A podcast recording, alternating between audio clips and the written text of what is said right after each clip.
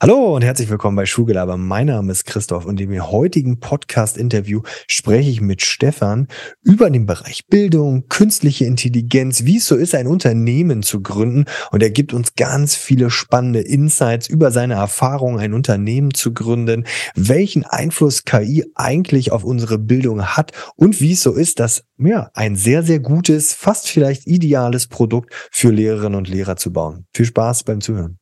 Ja, Stefan, herzlich willkommen bei Schuhgelaber. Schön, dass wir zusammengefunden äh, sind. Stell dich doch einmal kurz selber vor, so der klassische eigene Pitch sozusagen. Bist ja eigentlich wahrscheinlich richtig gut drin, ja, vor anderen Leuten zu pitchen. Ja, das durfte ich in letzter Zeit ein bisschen üben. Also ja. vielen Dank für die Einladung, dass ich heute da sein darf und ich freue mich auf ein spannendes Gespräch. Mein Name ist Stefan. Ich beschäftige mich einfach mit Schulsoftware, seit ich selbst zur Schule gegangen bin. Ich hatte damals während meiner Schulzeit die Gelegenheit, mit meinem damaligen Lehrer Software für meine Schule zu entwickeln. Und seitdem bin ich dem Markt treu geblieben und baue jetzt seit zehn Jahren in unterschiedlichsten Rollen Software für Schulen. Aktuell mit der Firma Ticino, wo wir Unterrichtsplanung, Software zur Unterrichtsplanung herstellen, die Lehrkräfte dabei unterstützt, ihren Unterricht vorzubereiten, zu planen und dann in der Klasse durchzuführen. Mhm. Bevor wir jetzt gleich so richtig tief mal in einzelne Bereiche reingehen, du hast ja schon eine sehr, sehr spannende äh, Vita, gerade im schulischen Bereich. Was war denn die wichtigste Lektion, die du bisher in deinem äh, jungen Leben gelernt hast und was dich sozusagen zu dem gemacht hast, was du jetzt bist? Also die wichtigste Lektion, ich glaube, die habe ich noch, also ich glaube, ich weiß schon, was sie ist, aber ich kann sie noch nicht umsetzen, dass Dinge einfach länger brauchen, als ich gern hätte, dass sie brauchen. Okay. Das habe ich schon ein paar Mal gelernt. Es geht einfach nicht alles so schnell, wie ich es gerne hätte. Aber da tue ich mich noch schwer, damit das auch in der Praxis zu leben. Äh, dass ich glaube, speziell im schulischen Markt, man braucht eine gewisse Geduld. Ähm, man, es bewegt sich sehr vieles, aber es bewegt sich nicht alles sehr schnell. Und da zahlt sich aus, geduldig zu sein. Weil es kann sehr viel, man kann sehr viel bewegen, es kann sehr viel Großes passieren, aber nicht von einem Tag auf den anderen. Mhm. Also sprich, die Ungeduld ist äh, sozusagen, oder das geduldig werden oder geduldig bleiben, um ans Ziel zu kommen, ist sozusagen das, die größte Lektion. Aber hast du natürlich mit Schule schon ja, einen herausfordernden Gegner, würde ich mal sagen. Du hast so viele Komponenten, äh, die da sich abstimmen müssen. Ist das auch deine Leidenschaft, sozusagen deine Mission, ähm, Schule oder Bildung besser, handhabbarer zu machen oder Dinge einfach voranzubringen? Ich glaube, ich kann da zwei Leidenschaften verknüpfen. Zum einen das Thema Bildung, das einfach wahnsinnig wichtig für unsere Gesellschaft ist.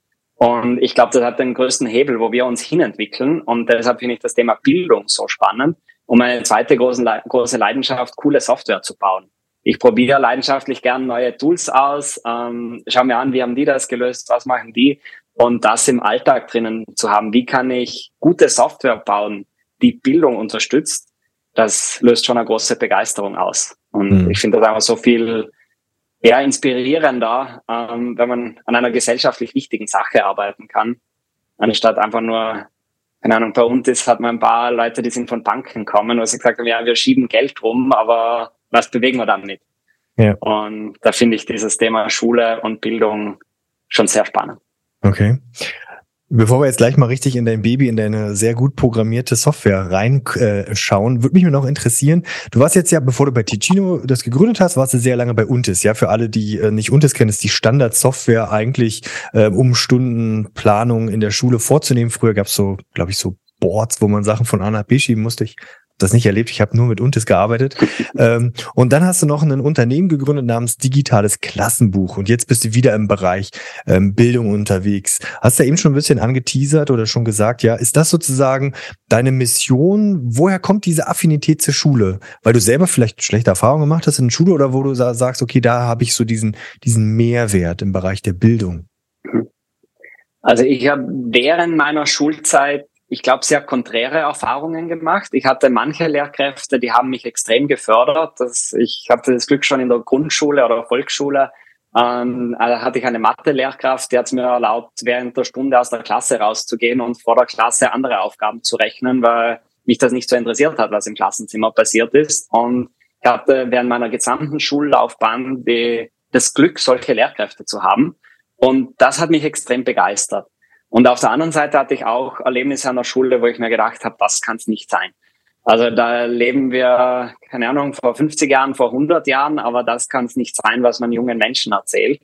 So Erlebnisse wie, ja, ihr seid eh alle dazu verdammt, für einen bösen Arbeitgeber für ein geringes Gehalt zu arbeiten und es gibt keine andere äh, Variante da draußen. Oder ich erinnere mich, wir hatten mal einen, ein Präsentationscoaching, das fand ich wahnsinnig spannend. Cool. Und dieser Coach hat uns dann erklärt, ja, bei jeder Präsentation, die du gibst, verkaufst du irgendwas. Ob das dein Produkt ist, ob das deine Person ist, ob das eine Vision von dir ist. Und da haben wir dann danach gehört, ja, vergesst alles, was ihr da gehört habt. Schulische Bildung ist wichtiger als Verkaufen und ihr dürft es nicht verkaufen, das ist was Böses. Mhm. Und so Ansätze, mit denen ich einfach überhaupt nichts anfangen konnte. Und ich glaube, dieses Konträre hat zum einen bei mir die Leidenschaft ausgelöst, ich möchte andere SchülerInnen unterstützen, ähnliche Chancen zu haben, wie ich sie bekommen habe.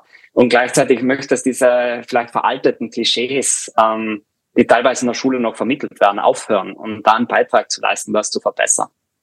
Ist das auch der Grund, warum du eher bei den ähm, Lehrerinnen und Lehrern ansetzt, denen ihre Arbeit erleichterst? Ja, was ja im Endeffekt und ist, als Beispiel da, wo du denn ja auch CEO später warst und jetzt auch, wir kommen, wie gesagt, gleich nochmal detailliert darauf zurück bei Ticino, dass du da ansetzt, frei nach dem Motto, glückliche Lehrer gleich glückliche Schüler oder warum eher den Weg über die Lehrkräfte als direkt bei den Schülern anzudocken?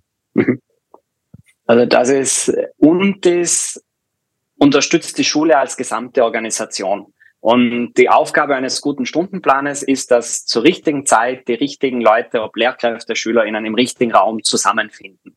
Und ich fand das schon wahnsinnig begeisternd. Wie kann ich jetzt den Schritt machen? Ja, was passiert denn in dem Raum drinnen? Wie können wir da unterstützen, dass in diesem Lernraum, ob der jetzt in ein Klassenzimmer ist oder virtuell, wie auch immer, dass da guter Unterricht stattfindet?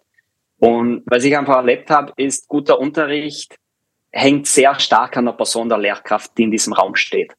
Und natürlich gibt es sehr viele Ansätze, wie kann ich direkt zur Schülerin gehen. Aber ich glaube, das funktioniert nur, wenn auch die Lehrkraft oder wenn man dann in den Nachmittag schaut, ähm, die Eltern davon überzeugt sind, dass das eine gute Lösung ist. Ansonsten glaube ich, ist es sehr schwierig, hier unterstützend ähm, einzugreifen. Und ich, wir hören das manchmal bei Ticino, ihr unterstützt ja den Unterricht so, wie er heute stattfindet. Und ich glaube, wenn man in den Nachmittag geht, ist das noch viel extremer. Weil wie gewinnt man SchülerInnen und Eltern, indem man ihnen verhilft, bessere Noten zu schreiben. Mhm. Aber wenn wir Schule als System denken, sind bessere Noten ja vielleicht gar nicht das, wo wir hinwollen. Ja. Und auch da in diesem Wandel der Schule, glaube ich, haben wir bei den Lehrkräften den größeren, ja, den größeren Hebel und können mehr unterstützen.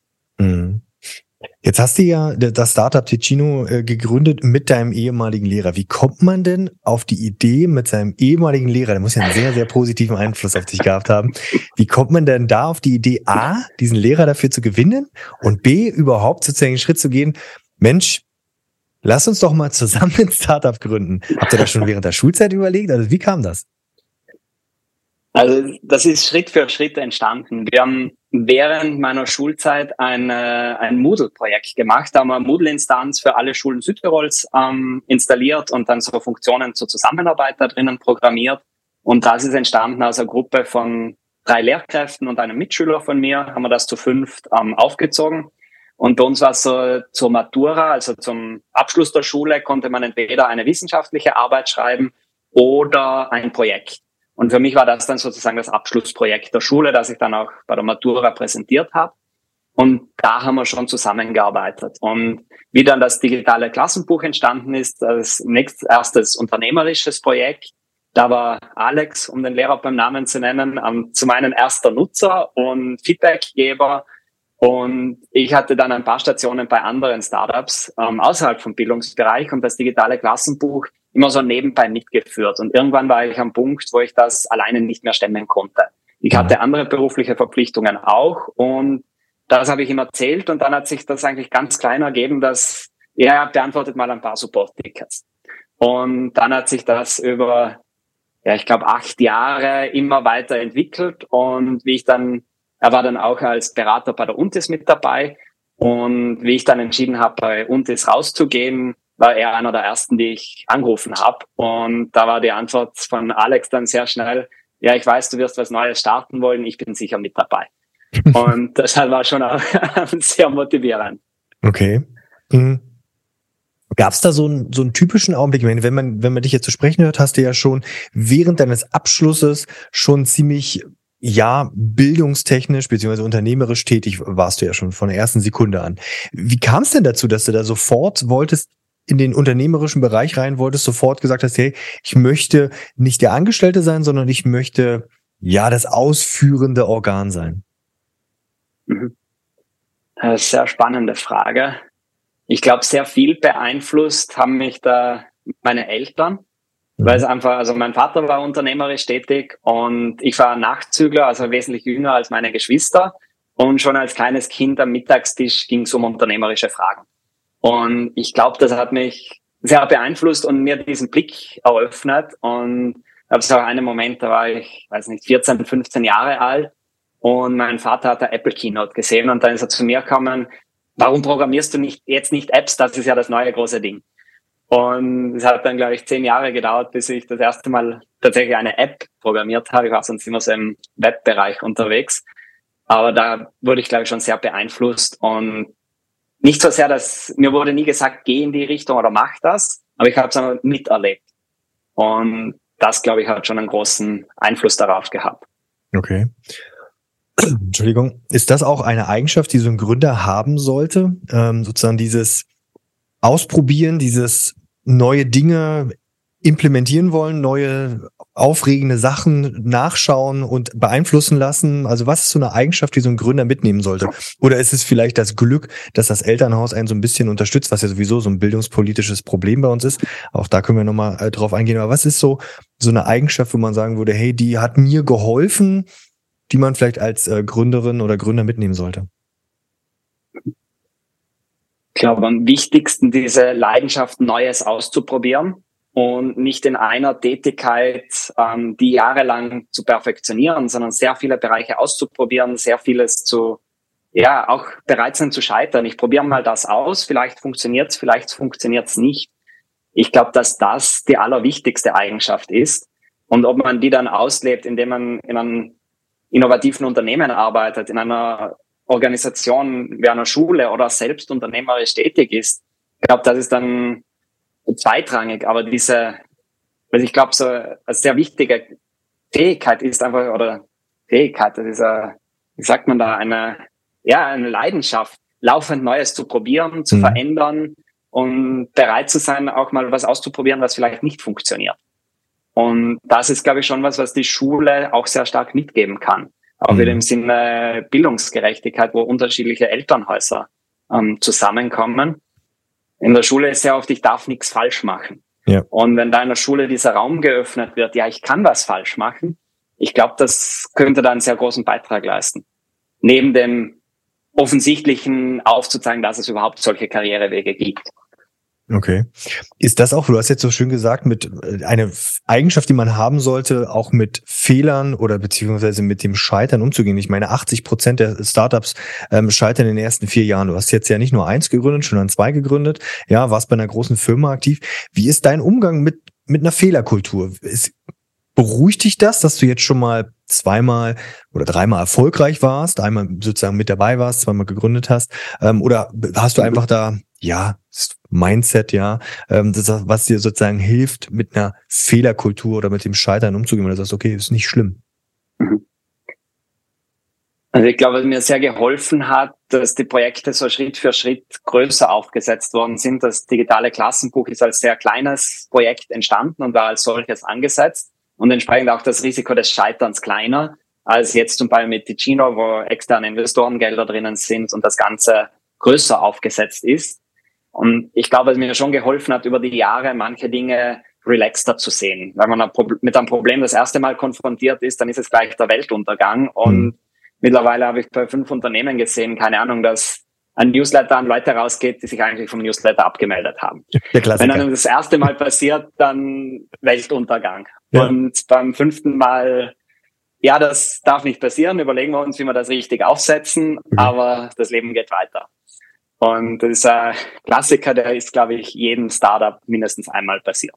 Okay. Und da, ja, also ich glaube, da wird man ein bisschen gelassener.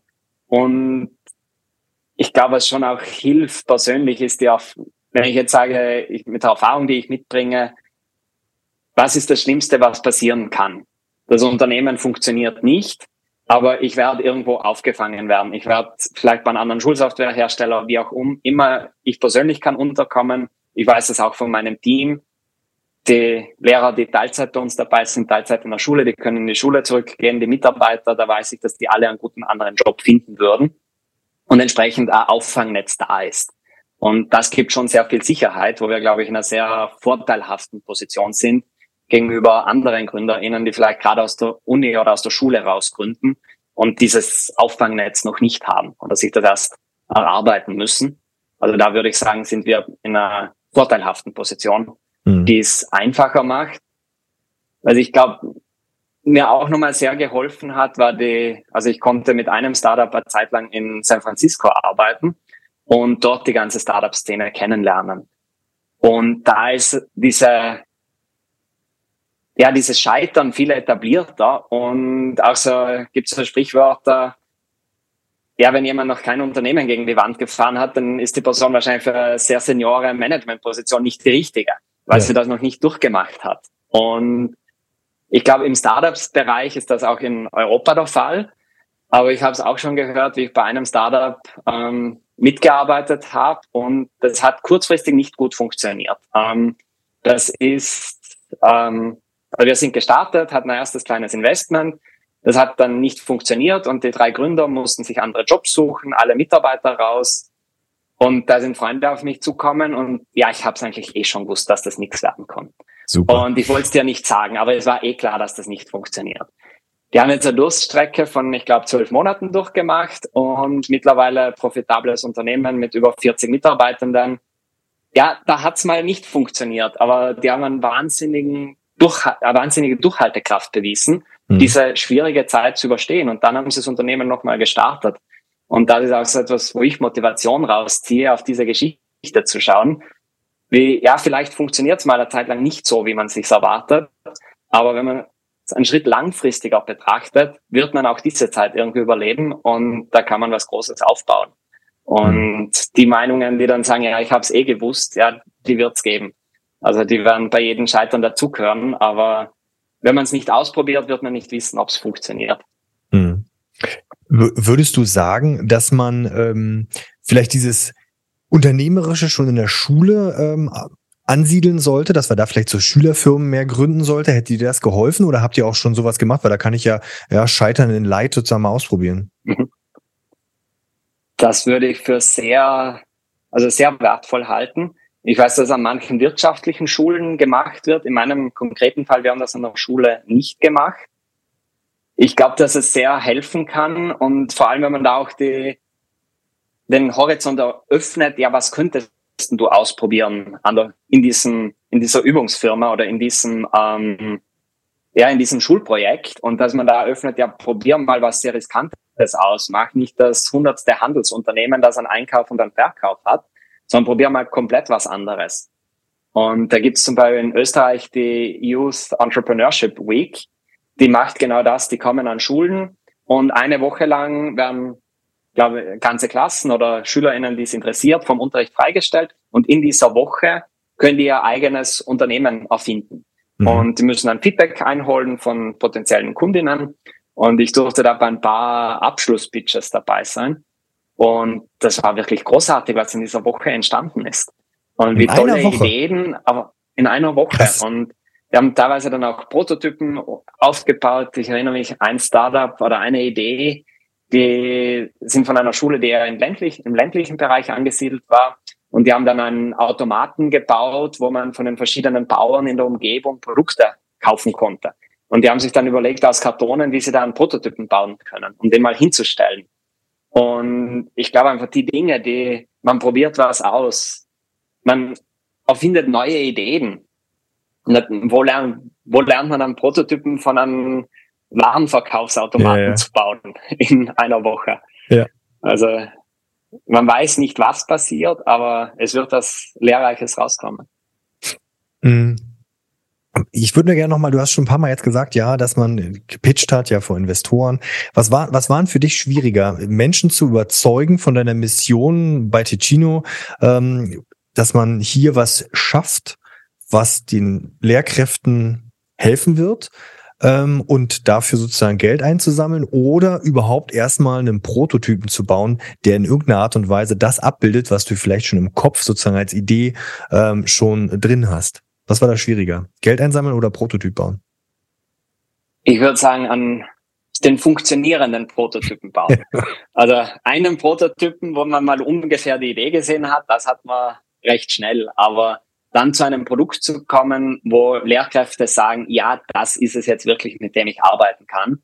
Das war sehr, ja, ein längerer Weg. Wir haben das in einer Beta-Phase gemacht, äh, durften immer wieder 20 Lehrkräfte das Produkt ausprobieren, dann haben wir Feedback eingeholt und das Produkt verbessert und dann die nächsten 20 eingeladen.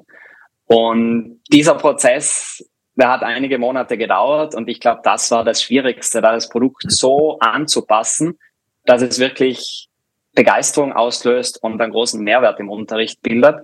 Und lustigerweise die Funktionen der ersten Version und die Funktionen von heute sind sehr ähnlich. Okay. Nur wie sie zugänglich gemacht werden, wie sie benutzt werden können, das hat, da ist das Produkt nicht wieder erkennbar zum allerersten Prototypen. Also habt ihr sozusagen mit Hilfe von einem Click-Dummy am Anfang sozusagen eure erste ähm, Venture Capital Runde sozusagen gemacht. Da konnte sich jeder so ein Bild machen. Das ist wahrscheinlich eine richtig gute PowerPoint oder eine äh, Präsentation gehalten, die Leute zu überzeugt. Und dann ist, sind die Leute eingestiegen oder was? Richtig. Wir hatten zu dem Zeitpunkt noch kein funktionierendes Produkt. Also es gab einen Prototypen, mit, wo man die Idee, die Richtung verstehen konnte und sehr viele Interviews mit Lehrkräften, die wir vorweisen konnten. Aber wir hatten zu dem Zeitpunkt noch kein Produkt, das aktiv im Unterricht eingesetzt wurde. Hm.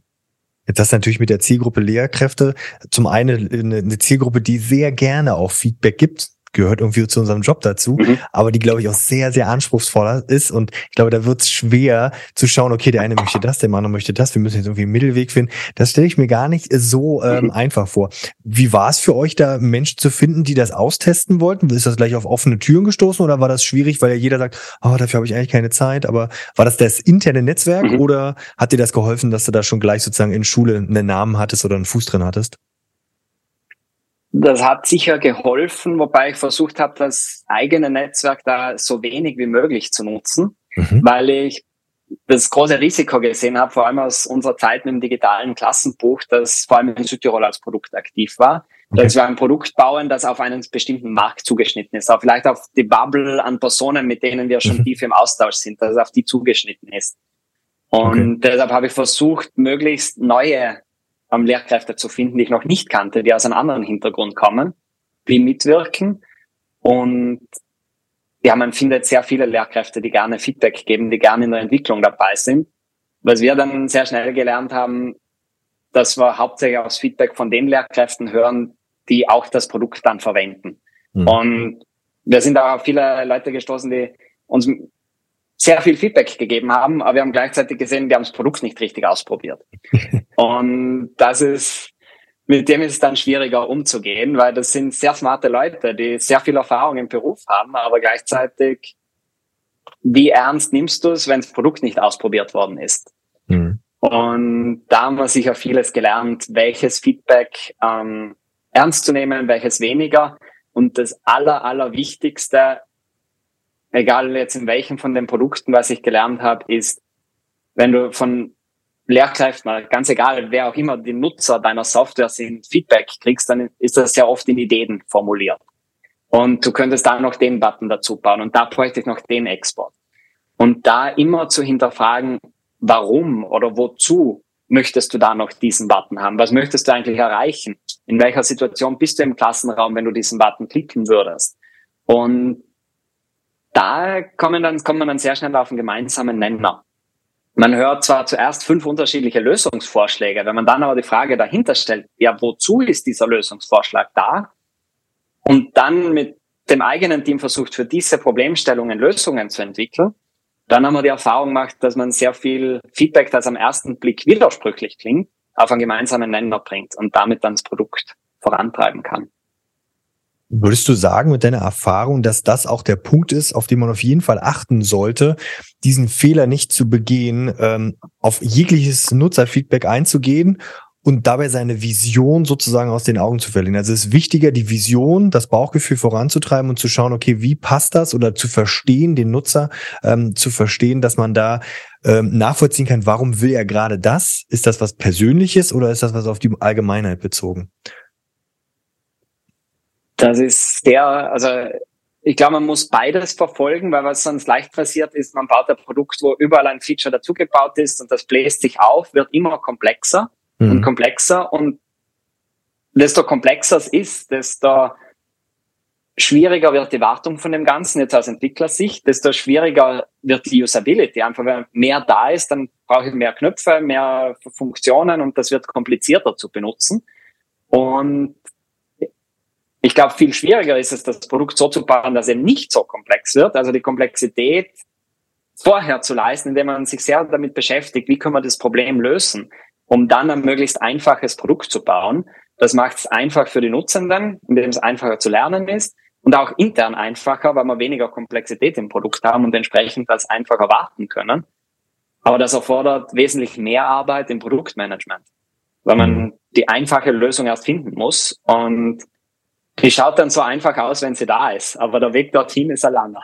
Okay, ja, das kann ich nachvollziehen. Viele einfache Lösungen, was weiß ich, dass der ähm, Wareneinkaufskorb oder das Hamburger ähm, Modell immer rechts oben sozusagen ist, dieses äh, äh, Drop-Down-Menü. Ich glaube, das hat auch eine Weile gedauert, bis das ähm, eingeführt worden ist.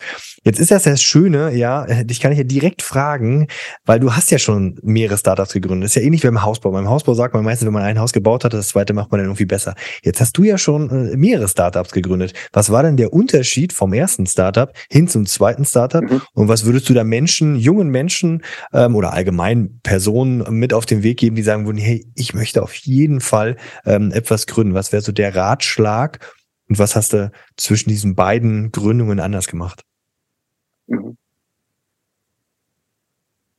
Ich glaube, ich habe gelernt, das Ganze viel größer in der Vision zu denken. Wie ich mit dem ersten, mit dem digitalen Register gestartet bin, da war es so, okay, es, eine Schule möchte das. Also es gibt eine Schule und dann baue ich das mal für eine Schule. Und ich habe mir eigentlich nie überlegt, dass es zehntausende deutschsprachige Schulen gibt und die eigentlich alle ähnliche Probleme haben. Und entsprechend der Markt aber auch mit einer größeren, ich sage mal, Kapazität angegangen werden kann. Das hat bei mir recht lange gedauert, das, da das Verständnis zu entwickeln, wie groß das eigentlich ist. Und das macht natürlich einen Unterschied, ob ich ein Unternehmen aufbaue, wo ich sage, ich habe mal eine Schule und dann in zwei Jahren vielleicht eine zweite als Kunden oder ob ich das Unternehmen so aufbaue, dass ich möglichst schnell hunderte oder tausende Schulen ansprechen kann. Und da hat mir, glaube ich, die Zeit in Amerika wieder sehr geholfen, wo das irgendwie ja im, in der Kultur schon sehr viel verankerter ist. Probier es groß zu machen, weil es ist ein Markt da und du kannst da viel bewegen. Und gerade im Schulsoftwaremarkt, wenn man das wieder runterbricht, eine Schule hat nicht viel Budget. Und gute Software zu bauen ist sehr teuer. Und will ich jetzt gute Software für wenige Schulen bauen, dann geht, das, geht sich das finanziell nicht aus. Und entsprechend muss ich das Unternehmen so auslegen, sehr viele Schulen bedienen zu können, damit ich auch entsprechend Umsatz mache, um eine sehr hochqualitative Software zu entwickeln. Und das war mir damals direkt aus der Schule raus sicher noch nicht so bewusst. Und da habe ich einfach mal drauf losprogrammiert für eine Schule und gesagt, das ist jetzt für mich als Student äh, ein ne, super Nebeneinkommen. Aber ich habe das nicht so unternehmerisch gedacht. Und insofern können wir vielleicht auch darüber diskutieren, ob das ein richtiges Startup war. Doch, na ja, warum nicht? Also daraus ist ja vieles entstanden. Also von daher ist, es gibt ja jedes Startup, ob nur klein oder groß, ist ja irgendwie, wenn ich unternehmerisch tätig bin, würde ich schon sagen, dass das ein Startup war. Du hast jetzt schon ein paar Mal das gesagt, dass dir das unheimlich geholfen hat, in eine andere Kultur zu schauen, ja, dass du in Amerika warst. Ähm, gibt ja noch weitere, ja, äh, Kulturen, wo die Fehlerkultur anders ist. In Israel zum Beispiel haben wir eine ganz andere äh, Fehlerkultur. Wird es ein bisschen schwieriger mit der Sprache sicherlich, aber wäre das auch ein Ratschlag, ähm, den du, die den du jungen Menschen geben würdest, wo du sagen wirst, hier, geht raus. Egal, wo ihr euch vielleicht mal hinbewegt, ähm, das hilft, eine andere Kultur, ein anderes Denken ähm, kennenzulernen, das hilft ungemein sein, klar beim Unternehmerischen, ähm, aber auch vielleicht darüber hinaus? Ich glaube vor allem äh, für die persönliche Entwicklung. Und da ist, glaube ich, die Kultur, in die man reingeworfen wird, Also gibt es sicher auch Abstufungen und unterschiedliche Dinge, die man lernen kann. Aber auch schon, man ist Weg vom persönlichen Netzwerk. Man ist alleine, man muss sich selbst drum kümmern. Wenn es die einfachen Dinge sind, ich muss irgendwo wohnen, ich brauche ein Dach über dem Kopf, ich muss mir das irgendwie finanzieren, ich muss, ich bin auf mich alleine gestellt, ich brauche vielleicht ein Bankkonto in dem Land, ich brauche einen Handyvertrag. Eigentlich banale Dinge, die ich aber zu Hause wie eine Selbstverständlichkeit mitbekomme, weil alle meine Freunde im gleichen Alter haben irgendwann einen Handyvertrag. Und ja. das kriege ich von 20 Leuten mit und der Handyverkäufer spricht meine Sprache und ja, ich nehme den gleichen wie meine 19 Freunde. Mhm. Und jetzt bin ich woanders und bin alleine. Und ich kenne die Kultur nicht. Vielleicht gibt's da irgendeine Klausel, die, ja. die man über den Tisch gezogen wird oder irgendwas, worauf man aufpassen muss. Und ich glaube, das ist für die Persönlichkeitsentwicklung extrem wertvoll, in dieses ja, Unbekannte reinzugehen. Und ob das jetzt unternehmerisch ist oder touristisch oder welcher Natur auch immer, ich glaube, das ist dann sogar schon zweitrangig. Aber wenn man irgendwie die Chance hat, ähm, komplett den, das Umfeld zu wechseln und was auszuprobieren, das würde ich jedem empfehlen. Wie lange warst du im Ausland dann? Ich war im Summe drei Jahre, ähm, mhm. eineinhalb Jahre in Amerika, eineinhalb in Neuseeland. Und das war nochmal eine andere Kultur und das war eine sehr, also der Hintergrund dieses Wechsels war, dass ich kein Arbeitsvisum mehr für die USA bekommen habe nach diesen eineinhalb Jahren. Ach was, warst und du nicht bei einer Firma angestellt oder bist du sozusagen als Reisender genau. rüber in der Firma und also dadurch bist du rausgeflogen? Nein, ich war drüben ähm, angestellt bei einem Unternehmen und hatte das Visum befristet auf eineinhalb Jahre. Mhm. Und ich war damals nicht in der Position, das verlängert zu bekommen. Und ich war nicht der Einzige in dem Unternehmen. Es gab mehrere Leute mit der gleichen Situation. Wie geht weiter mit dem Visum? Und dann haben wir uns entschieden in Neuseeland, also alle müssen irgendwo hin und dann ja. ist die Wahl auf Neuseeland getroffen und wir haben da angefangen, das Unternehmen, also der, sozusagen die Außenstelle aufzubauen. und das war nochmal wahnsinnig, ja, eigentlich verrückte Erfahrung, aber ich bin ja. sehr froh drüber. Es ging dann irgendwie zusammen mit einer Finanzierungsrunde, die ungefähr zeitgleich gekommen ist und dann war plötzlich die Aussage vom Geschäftsführer da, ja, wir bauen jetzt ein zehnköpfiges Team in Neuseeland auf, fangen mal an. Und ich bin gerade da angekommen, kannte niemanden, wusste nicht mal, ja, welche Stadt bietet sich dafür an. Mhm. Und ich glaube, dieses reingeschmissen werden, das hat mir schon nochmal wahnsinnig geholfen. Dass es zum einen das Vertrauen, dass ich das Vertrauen bekommen habe, das einfach mal auszuprobieren, weil der Geschäftsführer wusste natürlich, dass ich das noch nie gemacht habe und keine ja. Ahnung von Neuseeland habe und auch nicht noch nie ein zehnköpfiges Team aufgebaut habe. Und ich dann in Neuseeland in den Coworking Space gegangen bin, den wir uns ausgesucht haben und gesagt haben, ja, wir brauchen heute mal, ich bin alleine da, aber wahrscheinlich in zwei Monaten brauchen wir zehn Tische dann haben die mich auch mal ausgelacht. okay. Aber da habt ihr ja schon aus der Not eine richtig hervorragende Tugend gemacht und wahrscheinlich ähm, die Firma, für die ihr unterwegs seid, schon ja eine, eine Möglichkeit eröffnet, die sie wahrscheinlich vorher nicht hatten. Also die haben bestimmt nicht vorher auf dem Schirm gehabt, eine Außenstelle in Neuseeland aufzumachen. Also Respekt dafür. Wäre das auch eine Sache, die du gerne vorher gewusst hättest, frei nach dem Motto, hier, Stefan, beruhig dich. Das wird schon immer alles irgendwie gut gehen. Ja, du machst aus der Not äh, eine Tugend. Das ist natürlich jetzt in der Rückschau total einfach zu sagen, ja. Aber hättest du das gerne schon viel früher gewusst, war nach dem Motto, ja, wird schon irgendwie alles gut gehen. Und wenn nicht, ich falle weich und äh, komme zur Not wieder zurück in den Schoß der Familie. Ja, also das hat schon sehr geholfen und also hätte sehr geholfen. Ich glaube, da hätte ich wesentlich ruhiger geschlafen. Mhm. Weil ich so ein bisschen, ja, was ist das Schlimmste, was passieren kann? Ich habe genug Geld noch auf Seiten, um einen Rückflug nach ähm, Österreich oder wohin auch immer zu buchen. Ja. Und da habe ich ein Support-Netzwerk. Und das ist einfach so mal zu hinterfragen, was ist das Schlimmste, was mir jetzt passieren könnte? Und mhm. ich habe schon gearbeitet, ich habe schon ein Geld verdient, ich habe es angespart, dass ich weiß, ich kann zurückkommen, ich kann mir den Flug zurück jederzeit leisten, ich kann dann zwei Monate dort leben und in den zwei Monaten finde ich schon wieder was. Mhm. Und ja, einfach sich darauf zu besinnen, ich glaube, dass da hätte ich ruhiger geschlafen manchmal.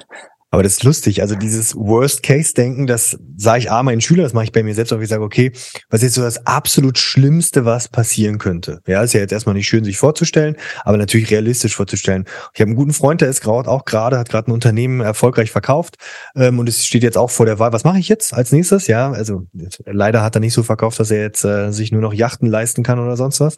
Ähm, aber auch der sagt, okay, was ist das Schlimmste, was passiert? gerne noch was dazu sagen. ja. Was ist das Schlimmste, was ich machen kann? Ja, du wolltest aber sagen, dass man nicht mit dem ersten ähm, Verkauf von der Firma wahrscheinlich gleich äh, steinreich werden wird. Nein, ich wollte was anderes sagen. Den Punkt, ja. den du ansprichst, äh, man liest von sehr vielen Unternehmenskäufen. Ja. Aber man liest sehr selten darüber, was bleibt tatsächlich bei den Gründern übrig. Das stimmt. Die Steuer. Und damit wird das Steuern, aber auch Unternehmen werden aus unterschiedlichen Gründen verkauft. Ja. Und es ist nicht immer so, dass da sehr viel Geld zu den Gründern fließt. Es gibt Situationen, wo Geld nur zu den Investoren fließt oder wo vielleicht gar kein Geld fließt. Und dass man sich das auch in den Medien kommt es dann auch sehr schnell rein, ja, Unternehmen verkauft. Das ist immer ja, ja. der Riesenerfolg. Natürlich, weil aber das muss es nicht ja. zwingend sein. Ja. Und ich glaube, da darf man auch nicht mit der falschen Erwartung reingehen, dass es jetzt so viele Unternehmensverkäufe gibt, wo dann die Gründer steinreich sind. Ja, das gibt's. Mhm. Aber ich glaube, wenn du mit der Erwartung reingehst ins Startup gründen, dann und nur daran festhältst und glaubst, ja, da hat ja super teuer verkauft, dass du dann nicht sehr weit kommen wirst. Musst du ja für die Sache leben, für das, was du machst, das wirklich tun wollen und eben auch durch die nicht so guten Zeiten durchgehen wollen und nicht so sehr auf die Medien hören, die da vielleicht einen Verkauf mhm. ähm, hochstilisieren, wo gar nicht so viel dahinter war. Würdest du sagen, dass es ganz, ganz wichtig ist, am Anfang schon so eine klare Vorstellung zu haben, wie ein möglicher Cap-Table, also wer sozusagen am Unternehmen beteiligt ist, wie viel Prozente gibst du ab? Am Anfang startest du natürlich, je nachdem wer alleine gründest, mit 100 Prozent, ansonsten äh, die Prozentrechnung schafft jeder jetzt selber auszurechnen. Aber wie wichtig ist das schon vorher zu wissen, okay, so viel Prozente gebe ich ab und was ist sozusagen mhm. der Spielraum und äh, ja, wähle Weise, mit wem du dich bettest. Wie, äh, wie wichtig ist das, im Vorfeld schon klar zu haben? Das ist extrem wichtig, ähm, sauber aufzusetzen. Und ich glaube, genau der Punkt, wie viele Prozente kann ich abgeben, der erklärt auch wieder sehr viele frühphasige Unternehmensbewertungen. Mhm. Weil, da ist manchmal das Thema sehr frühphasiges fließt ein Investment. Und ja, wie viel ist das Unternehmen jetzt wert? Das macht keinen oder vernachlässigbaren Umsatz. Ja. Aber wenn du es aus der anderen Brille betrachtest. Also, und wenn du das jetzt nach einer klassischen BWL-Methode hochrechnest am äh, EBTA-Vielfaches oder so, dann wird rauskommen, dass die Firma null wert ist. Oder ja. vielleicht 1000 Euro. Aber anderen, wenn du es von einer anderen Perspektive betrachtest, wie viel Prozent kann der Gründer überhaupt abgeben, damit das Unternehmen weiter finanzierbar bleibt, damit es ein Wachstumspotenzial hat, damit der Gründer oder das Gründerteam incentiviert ist, ähm, dann kannst du nicht viele Prozente abgeben. Und wenn man das dann mathematisch einfach hochrechnet, dann steht schnell eine hohe Bewertung da. Mhm. Und ich glaube, das ist auch ein wichtiges Thema, was ich glaube, wie ich die ersten Schritte in Amerika gemacht habe, wo einfach Unternehmensbewertungen nochmal um einen großen Faktor höher sind als bei ja. uns. Ja, das ist am Papier sehr viel wert. Aber die Bewertung erfolgt zum Zeitpunkt des Investments, dann muss gearbeitet werden. Ja. Und es ist nicht so, dass wenn, weil Investor jetzt einsteigt, dass ich das Unternehmen morgen zu dem Betrag verkaufen kann. Sondern im Gegenteil, jetzt folgt jahrelange harte Arbeit, um diesen Wert zu rechtfertigen. Und um zu zeigen, dass die Zukunftsvision, die ich präsentiert habe, auch Realität werden kann. Und das, glaube ich, ist auch so ein Thema, wo die Medien manchmal einen falschen Eindruck vermitteln. Wie hast du es geschafft? Du hast ja jetzt schon mit jemandem Beka mit Bekannten gegründet. Sehe ich das richtig? Also mit Menschen, die du vorher kanntest?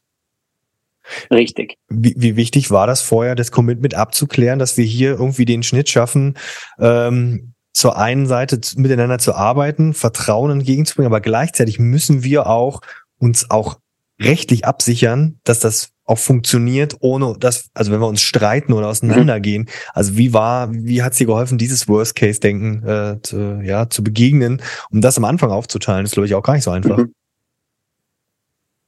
Das ist sehr wichtig. Ich fand es aber eigentlich nicht kompliziert, weil, mhm. also bei uns der Lead Investor TBA, das Tyrolean Business Angel Network, ich kannte einige der handelnden Personen da schon länger und äh, eine Beziehung geht schon, äh, ich glaube, zwölf Jahre zurück, wo wir damals irgendwie die, noch lange, lange ja. bevor es TBA gab, ja. ähm, irgendwie, ja, da ist ein Technologieunternehmen, in das die gerne investieren würden und möchtest du nicht mitkommen? Das war ein börsennotiertes Unternehmen und die sind mir dann, also einer der Investoren hinter TBA wollte oder hat sich überlegt, dort zu investieren und hat dann mich und einen anderen 18-, 19-Jährigen mitgenommen, ähm, um die Technologie zu verstehen.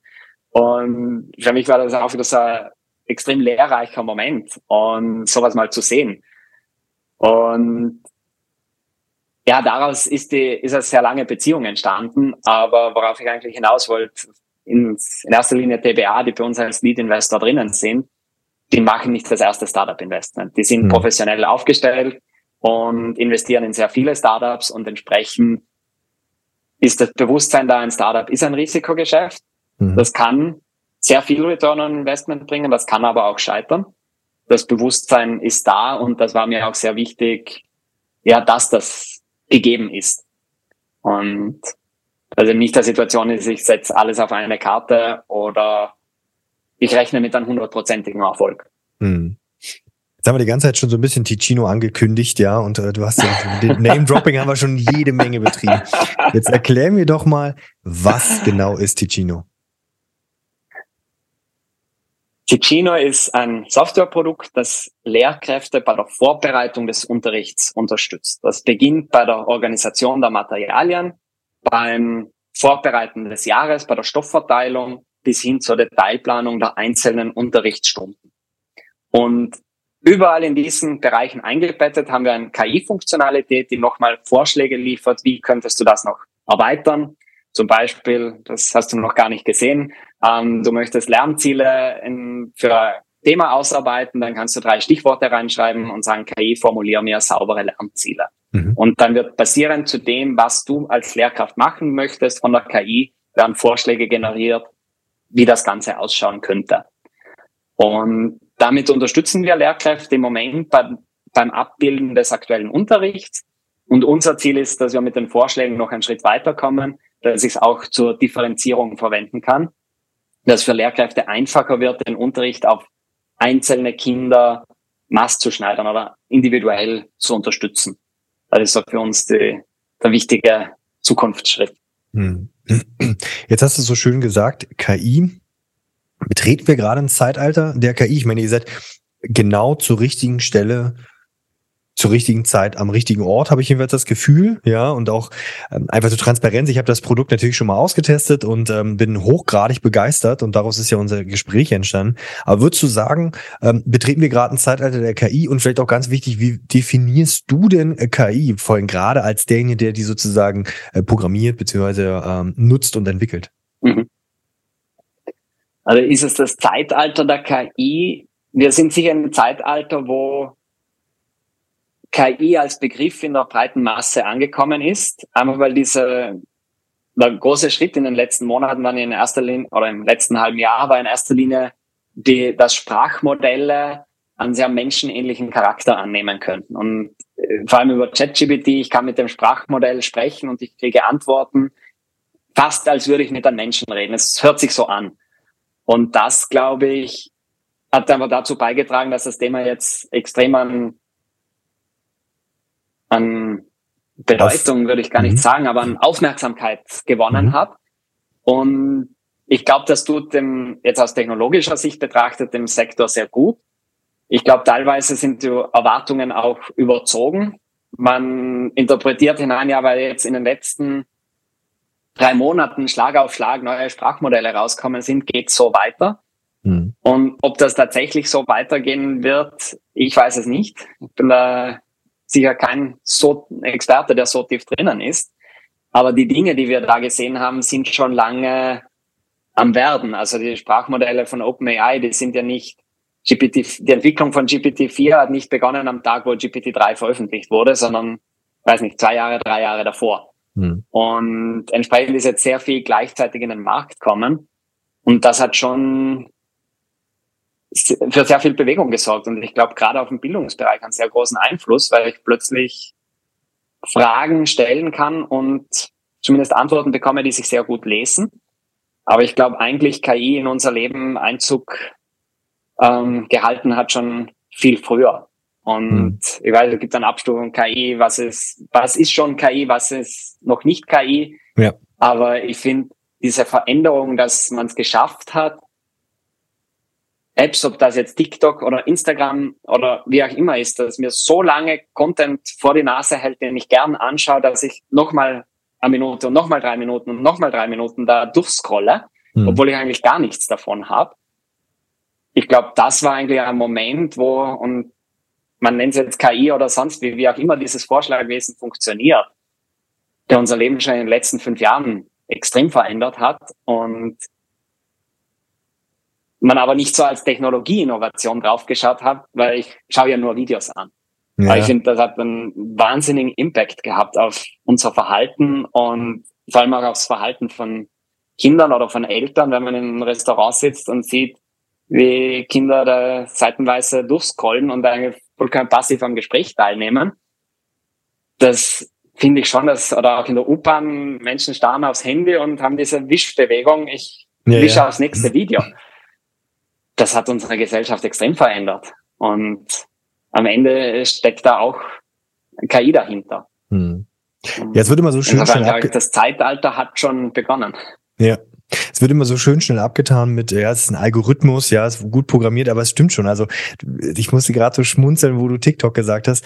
Also wer jemals schon mal TikTok benutzt hat, ähm, dazu zählen ja ein paar Millionen Menschen, der wird feststellen, sobald man einmal drin ist und einmal die Wischbewegung nach oben hat, es ist wirklich erschreckend, wie viel Zeit dafür ähm, drauf geht, wenn man da ähm, einmal gefangen ist. Also das ist wirklich ähm, ja beeindruckend, aber natürlich auch ähm, erschreckend.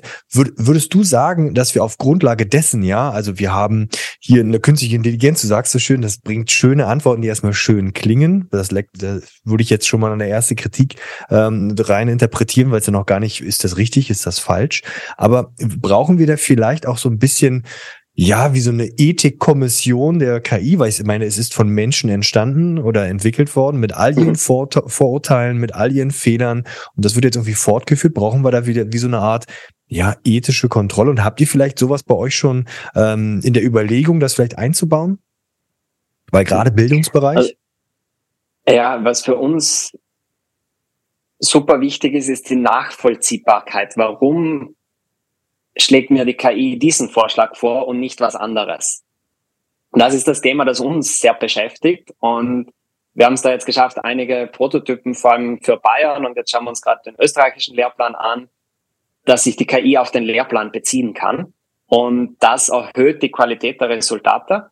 Es ist relevanter für die Lehrkraft und gleichzeitig sehen wir auch durch diesen Bezug ist die Wahrscheinlichkeit, dass sich Fehler einschleichen, was ein Sprachmodell ja sehr gut machen kann, sehr überzeugend klingende Texte, die inhaltlich falsch sind. Ja. Die Wahrscheinlichkeit für solche Fehler, die natürlich auch bei uns passieren können, ist deutlich reduziert worden. Mhm. Durch diesen Bezug auf den Lehrplan. Und das ist ein Thema, da wollen wir deutlich tiefer einsteigen und noch mehr erforschen und entwickeln, wie können wir da die Bezüge so gut machen, dass für die Lehrkraft nachvollziehbar ist, du kriegst diesen Vorschlag, weil im Lehrplan steht das und in deiner Unter Unterrichtsplanung steht das. Mhm. Und das ist, glaube ich, ein Schritt, der auch wieder im Hinblick auf ethische Fragen helfen kann. In dem Moment, wo das Ganze nachvollziehbarer wird, warum komme ich zu dem Resultat, glaube ich, kann das ähm, kann das einen sehr großen Mehrwert wieder haben und nochmal eine, eine Stufe der weiteren Entwicklung darstellen. Ich habe gesehen, ich habe es nicht nachgeprüft, aber ich habe in letzter Zeit einige Berichte gesehen, dass so Gender-Klischees in Berufsrollen mhm. ähm, über die KI ausgespielt werden. Es wird irgendwie ein Satz Arzt und Krankenpfleger verwendet und dann gefragt, wer ist eine Frau, wer ist ein Mann und dass die KI dann tendenziell sagt, ja, der Mann muss der Arzt sein und die Frau muss die Krankenpflegerin sein. Und ich verstehe das Problem. Mir ist aber noch nicht klar, wie eine Ethikkommission das Problem lösen könnte. Weil das Problem liegt ja daran, dass die Texte, mit denen die KI trainiert wurde, das Klischee oder vielleicht in der Vergangenheit auch, dass es so war oder nach wie vor so ist, dass mehr Männer Ärzte ja, und mehr Frauen KrankenpflegerInnen sind und das entsprechend in den Texten vorkommt. Das gibt die KI oder zumindest das Sprachmodell so wieder. Und ich glaube, es steht außer Frage, dass wir uns wünschen würden, dass das Sprachmodell nicht diese Klischees bedient. Ja. Das, ist, das ist vollkommen klar, dass wir davon wegkommen wollen. und müssen. Aber ich weiß nicht, ob eine Kommission das mhm. richtige Instrument ist, um sowas zu lösen. Was würdest du sagen, was könnte ein richtiges Instrument sein? Weil es ist logischerweise, die KI kann ja nur das wiedergeben, was sie gelernt hat und wir Menschen haben, geben den Input, den sie lernt und wir haben nur halt mal jahrzehntelang mit irgendwelchen Vorteilen wir haben uns ja auch entwickelt. Also wir als Gesellschaft entwickeln uns ja weiter, nur dass uns die KI wahrscheinlich jetzt gerade so ein bisschen den Spiegel vorhält und uns so gleichzeitig überholt. Aber was könnte denn deiner Meinung nach vielleicht ein gutes Tool sein? Also beziehungsweise habt ihr vielleicht bei euch sowas implementiert, wo man sagt, okay, wir wollen da ein paar Sachen bei uns nachvollziehbar, überprüfbarer machen, wie so ein Kontrollgremium und wenn, wie könnte sowas aussehen?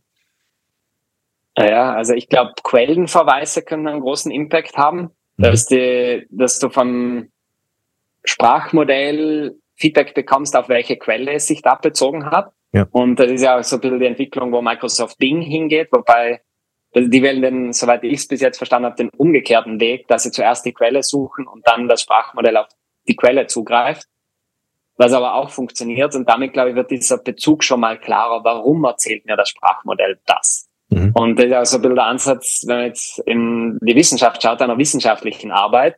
Ich schreibe etwas, ich treffe da vielleicht eine Aussage, aber ich muss immer dokumentieren, warum ich diese Aussage treffe. Ja. Und das, ich glaube, das ist ein sehr einfach formulierter Wunsch, ähm, den wahrscheinlich auch sehr viele Leute unterschreiben würden. Aber ich glaube, aus technischer Sicht, ähm, ich glaube, das ist wesentlich komplexer aus technischer Sicht zu lösen, als es sich am ersten Blick anhört. Mhm. Und dass das vor allem ein großes technisches Problem ist. Ich glaube, was wir in der Zwischenzeit oder in jeder zukünftigen Zeit machen müssen, ist die Menschen darüber aufklären, was leistet diese KI, was leistet sie nicht. Mhm. Und die Entwicklung, die technische Entwicklung geht sicher weiter. Und ich glaube, damit wird es immer wichtiger, dass Menschen verstehen, was passiert da und warum passiert das, was da, ähm, was ich da gerade als Ergebnis präsentiert bekomme. Und kann ich mich darauf verlassen? In welchem Ausmaß kann ich mich darauf verlassen? Das ist jetzt um, wieder bei uns bei Ticino mir das auch so wichtig, dass die Lehrkraft immer in der Kontrolle ist, welche KI-Vorschläge übernehme ich, welche nicht, und ich kann mhm. die immer sofort ändern. Mhm. Und es ist nie der Fall, dass in Ticino die KI ein Ergebnis vorschiebt und die Lehrkraft muss das nehmen. Mhm. Und das ist ein kleiner Schritt, den wir jetzt als Ticino beitragen können. Aber ich glaube auch, um wieder auf die Schule zu kommen, dass da wahnsinnig wichtig ist, Schüler darüber aufzuklären, was kann ich mir von einer KI erwarten, was kann ich mir nicht erwarten und damit den Umgang zu lernen. Mhm. Ich habe das ja am eigenen Leib äh, einmal gemerkt, ich benutze das ja schon, um mich auch, ja, vielleicht auch Interviews vorzubereiten und auch als Inspirationsquelle. Und dann habe ich um Querverweise gebeten bei bestimmten Sachen. Und dann hat mir die KI was rausgehauen, auch mit einer, mit einer Quelle. Und dann habe ich gegen gegoogelt, gesucht, gemacht und getan. Und irgendwann habe ich einfach gefragt, hey, wo hast du das her? Und dann war, ja, ich habe es mir ausgedacht und es könnte aber stimmen. Natürlich, die Aussage war vollkommen richtig aber es gab dafür 0,0 mhm. Beleg und er hat sozusagen eine eigene Quelle erfunden. Und das war für mich so der ultimative Erweckungsmoment, wo ich sage, okay, ich lasse das gerne auf meine Schülerinnen und Schüler los, teste das aus, aber ich muss ihnen beibringen, damit umzugehen. Wie, wie, wie schafft ihr das bei den Lehrkräften? Also ich weiß, ihr habt so Seminare, ähm, wo ihr den Kolleginnen und Kollegen zeigt, wie das funktioniert. Dann habe ich was reingebracht, ja, was sozusagen die Funktionalität erklärt. Ähm, aber macht ihr da auch in euren Seminaren auch darauf aufmerksam, dass man nicht immer alles, ja, KI Gott gegeben sozusagen hinnimmt? Wir machen es zum einen in den Seminaren, aber zum anderen auch ganz konkret im Produktdesign. Okay. Du kriegst in Ticino nie einen Vorschlag von einer KI, der sich, keine Ahnung, über drei Seiten ähm, streckt. Stimmt. Und du kriegst immer kleine Häppchen. Ja. Und das machen wir ganz bewusst so, weil wir der Meinung sind, damit ist es möglich, der Lehrkraft, die, die Gino nutzt, das noch zu überblicken und zu kontrollieren. Mhm. Würden wir einen dreiseitigen Unterrichtsplan rausspucken, dann wäre unsere Sorge, dass die ersten fünf Zeichen oder ersten fünf Zeilen gelesen werden und die anderen zwei Seiten nicht mehr. Mhm. Und das ist der Designgedanke, hinter dem dass du kriegst in Ticino ein kleines Häppchen, du suchst aus, was möchte ich davon. Ja. Dann generiere ich mir zu diesem, zu dieser Überschrift die Lernziele, dann kriege ich ja, wieder ja. nur so viel Text und ich überlege mir, was übernehme ich davon. Und damit versuchen wir der Lehrkraft das bisschen aufzuzwingen, in der Kontrolle zu sein. Und auch so Kleinigkeiten, du hast vielleicht ausprobiert in Ticino, Inhaltsüberschriften zu generieren. Mhm. In der ersten Version waren alle Überschriften automatisch angehackt. Mhm. Wenn du nur auf Speichern geklickt hast, wurden fünf Überschriften erstellt. Ja. Und jetzt haben wir das umgedreht. Ich muss aktiv anklicken, welche der fünf Überschriften möchte ich überhaupt verwenden. Okay. Genau mit diesem Hintergedanken. Wir wollen sicherstellen, dass die Lehrkraft das liest, was wir da über KI produziert haben. Mhm. Wir wollen das mit möglichst hoher Qualität machen, aber trotzdem immer sicherstellen, dass die Lehrkraft, die Ticino verwendet, die Kontrolle hat und drüber schaut, was da passiert. Mhm. Und ich glaube, das kann einen großen Unterschied machen, ob die Lehrkraft klicken muss, ja, diesen Inhalt übernehme ja. ich, oder ob der einfach übernommen wurde.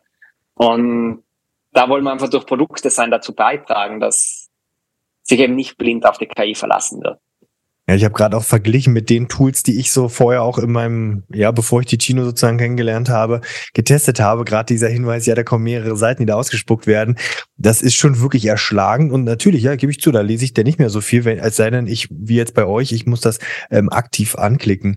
Ist es auch eure Mission, wo man sagen würde, hey, ich möchte die Kolleginnen und Kollegen einfach nur ein Tool an die Hand geben, was sie unterstützt? Also ich kann wirklich bei mit gutem Recht sagen, ja, und das ist auch gar keine Werbung. Ich habe das mit so vielen Kolleginnen und Kollegen aus mit unterschiedlichen Fächern und allein Lernziele, Fragen zu bestimmten Sachen, das ist wirklich so unfassbar beeindruckend, egal welches Fach, was ihr dort äh, mit Hilfe von KI und auch mit eurem Produktdesign ähm, produziert. Ist das eure Mission, das Leben erleichtern, aber gleichzeitig dafür zu sorgen, dass ich der Profi ist immer noch der Lehrer? Genau. Und wir sind also der Profi ist der Lehrer und den wollen wir unterstützen. Mhm. Und dass wir das im Moment über eine Software zur Organisation der Materialien machen und über. KI-Funktionen, die ein Sprachmodell verwenden, das dann Texte generiert, das sind zwei konkrete Ansätze dazu. Und ich würde uns nicht limitieren in den Ansätzen, die wir wählen. Vielleicht kommt ein Thema, das uns sehr beschäftigt, dass vielleicht ein Arbeitsblatt mal vorgeschlagen wird. Du könntest dieses Arbeitsblatt von diesem Verlag nehmen für diesen ähm, für diese Stunde. Solche Dinge, die auch wieder Inspiration liefern, Vorschläge liefern, da wollen wir uns nicht beschränken. Aber wir sind uns schon so, wir unterstützen die Lehrkraft. Wir ersetzen die Lehrkraft nicht, wir verändern nicht grundlegend das System Schule, sondern wir unterstützen die Lehrkraft, ihren Job so gut wie möglich zu machen. Mhm. Und wir sind der Assistent im Hintergrund. Mhm. Das ist, wie wir uns als Produkt und auch in der Unternehmensphilosophie wahrnehmen. Wir haben da sehr viel drüber diskutiert bei der Visions- und Missionsfrage. Stellen mhm. wir die Lehrkraft in den Mittelpunkt oder den Schüler? Und wir haben uns explizit dafür entschieden, die Lehrkraft in den Mittelpunkt zu stellen. Warum? Weil die den Hebel hat, auf die Schüler zu wirken und den Unterricht zu gestalten. Und unsere große Sorge ist, wenn wir den Schüler in den Mittelpunkt stellen, dann ist das aus, das klingt besser. Mhm. Weil der Schüler ist die Person, die lernt. Ja. Aber wenn wir die Lehrkraft nicht abholen, dann ist unsere große Sorge, dass wir den Schüler gar nicht erst erreichen. Mhm. Und deshalb dieser starke Fokus auf Lehrkräfte. Mhm. Kann, kann ich absolut, äh, kann ich absolut nachvollziehen, äh, dass ihr diesen Weg gewählt habt, weil es natürlich auch, also auch ein, einfacher, es ist natürlich auch einfacher, an die Lehrkräfte ranzukommen als an, an Schülerinnen und Schüler. Ja, das ist sicherlich auch ja, Datenschutz etc. pp. viel, viel schwieriger, als wenn ich einen erwachsenen äh, Menschen dabei unterstütze, seinen Lebensalltag ähm, äh, zu erleichtern. Hm, was sind denn eure Ja, das würde ich gar nicht so eng sehen, weil ja. wenn du die Schüler, vielleicht erreichst du nicht die SchülerInnen, aber die Eltern. Und da hast du okay. viel höhere Zahlungsbereitschaft. Das heißt, ähm, gerade wenn man sich Unternehmensbewertungen, eine Go Student, die mit Milliardenbewertungen ähm, aufmarschiert. Da ist gleich schon ein großer Teil davon, ist, dass dieser adressierbare Markt der, des Nachmittags nochmal deutlich größer ist, wenn ich von einzelnen Eltern Geld verdiene, als wenn ich es von der Schule verdiene. Mhm. Und insofern glaube ich jetzt rein aus finanzieller Sicht, dass es schon eine Attraktivität hat, ein Produkt für Eltern, das dann den Schülern hilft, ähm, im Unterricht besser zu sein dass das aus finanzieller Sicht schon ein valider Weg ist. Ja, das stimmt. Also ja, hast recht. Ähm, ich merke das bei meinen Kolleginnen und Kollegen ähm, oder auch bei mir. Ich bin ja preissensibel bei dem, was ich sozusagen äh, ausprobiere. Und wenn ich den Übertrag mache zu meiner Tochter und da äh, Nachhilfe von dem Unternehmen, was du da gerade mal äh, geteasert hast, austeste, ähm, ja, da gebe ich durchaus oder habe ich durchaus mehr Geld ausgegeben für solche Sachen, als ich das vielleicht bei mir selber, der ja mit Hilfe von unterstützender Software, wie jetzt in deinem Fall, dadurch schaffe ich mir wieder Ressource, um vielleicht dafür zu sorgen, dass dieser Schüler, der in die Nachhilfe gehen müsste, wo die Eltern viel Geld bezahlen müssten, habe ich ja wieder Möglichkeiten und Freiräume, diesen Schüler zu unterstützen. Ist das auch euer langfristiges Ziel, euch noch mehr Richtung Lehrer zu fokussieren, ihnen das Leben noch weiter zu vereinfachen, weitere Funktionen, oder soll da auch irgendwann die Schülerkomponente äh, mit dazukommen? Die Schülerkomponente kommt definitiv dazu. Mhm. Ähm, also auch, dass Schüler mit dem Produkt interagieren, das ist, also steht für uns ganz klar auf der Roadmap. Aber wir möchten die Schüler in einem Kontext unterstützen, der von Lehrern begleitet wird. Wir mhm. möchten die Schüler nicht in einem Kontext unterstützen, wo sie komplett alleine gelassen werden.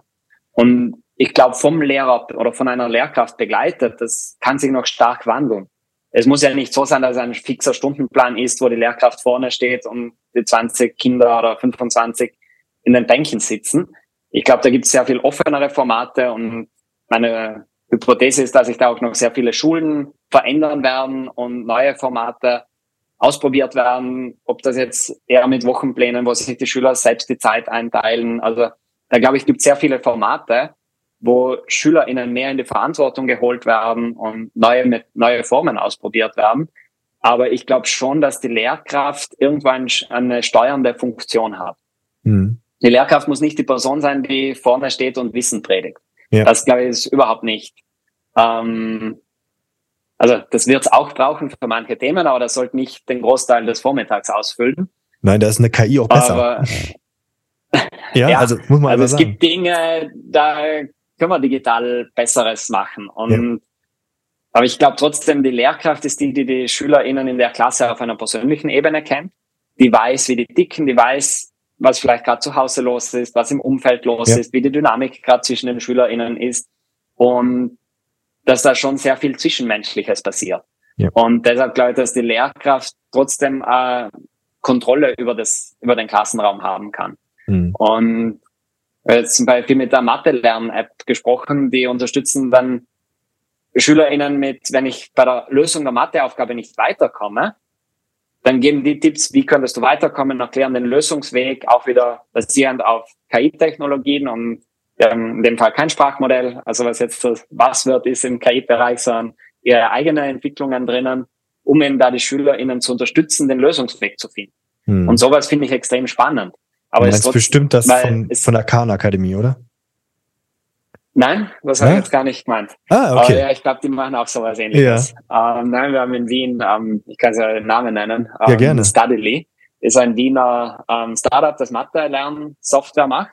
Ah, cool. Und da kann ich als Lehrkraft Übungen zuweisen. Aber die Software ist auch so smart, dass sie dann individuell den SchülerInnen mal eine schwierigere Übung reinmischt oder einfachere oder eine Übung, wo eine spezielle Kompetenz nochmal geübt wird. Und das finde ich wahnsinnig spannend. Und ich glaube auch, dass das Mega. wiederum, das unterstützt die Lehrkraft. Die Lehrkraft navigiert in dem Bereich, ich habe diese Schüler, wir beschäftigen uns gerade mit diesem Thema und da sind so die nächsten Schwerpunkte.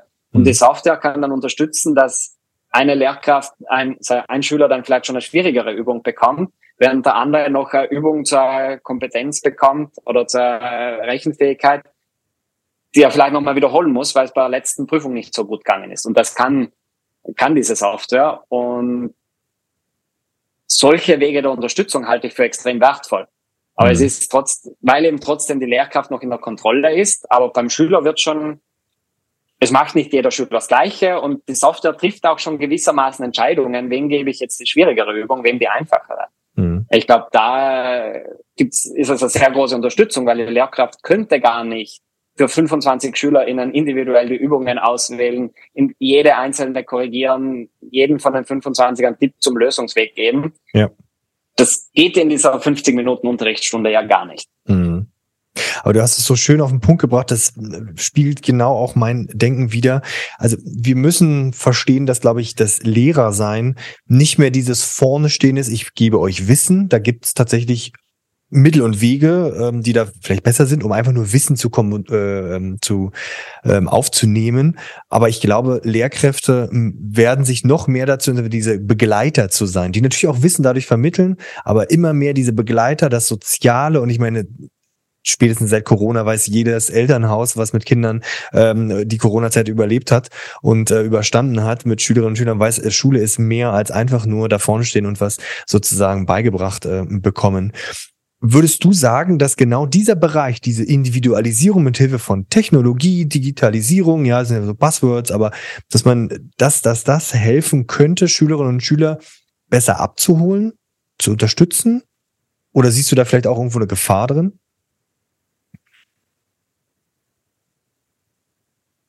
Äh, sowohl als auch. Ich glaube, es hilft im besser abholen, individueller abholen, aber ich sehe schon auch die Gefahr drinnen, gerade wenn ich in der Freizeit den ganzen Tag am Handy weiterwisch, mhm. dann halte ich es für extrem wichtig, dass ich in der Schule auch andere Aktivitäten mache, die vielleicht nicht unbedingt am Bildschirm sind. Mhm. Und das ist zum einen nochmal einen letzten Verweis zu Ticino zu machen, ja. auch da in unserem Ansatz drinnen, dass wir nicht nur die Unterrichtsformen unterstützen, die digital ähm, ja. abgebildet werden, sondern auch die, die ich in der, im Klassenraum ohne, vielleicht ohne jedes Hilfsmittel abbilde. Aber also ich glaube, die digitale, digitale Tools, moderne Tools helfen, die Schüler abzuholen, aber es sollte nicht ausschließlich darauf zurückgegriffen werden, gerade eben um diese Komponente zu nutzen. Die SchülerInnen kommen in die Schule, wir sitzen in einem Raum gemeinsam. Und es sitzen daneben noch vier weitere Klassen mit SchülerInnen. Vielleicht tauschen wir uns auch da mit zusammen aus. Mhm. Also ich würde es als gefährlich sehen, wenn SchülerInnen den ganzen Tag nur mehr vor dem Computer in der Schule sitzen. Mhm. Würdest du sagen, dass eine KI und ja, der Zugang zu Technologie dafür sorgen könnte, dass wir eine höhere Bildungsgerechtigkeit haben? Oder könntest du dir vorstellen, dass die Schere zwischen denjenigen, die sozusagen abgeholt werden, unterstützt werden und denjenigen, die Bildungsverlierer sind, dass das größer wird oder könnte diese Schere vielleicht geschlossen werden? Mhm. Ich bin eigentlich der Überzeugung, dass die Schere kleiner werden kann. Mhm. Es ist vor allem in dem Moment, wo SchülerInnen Zugang zu Hardware haben.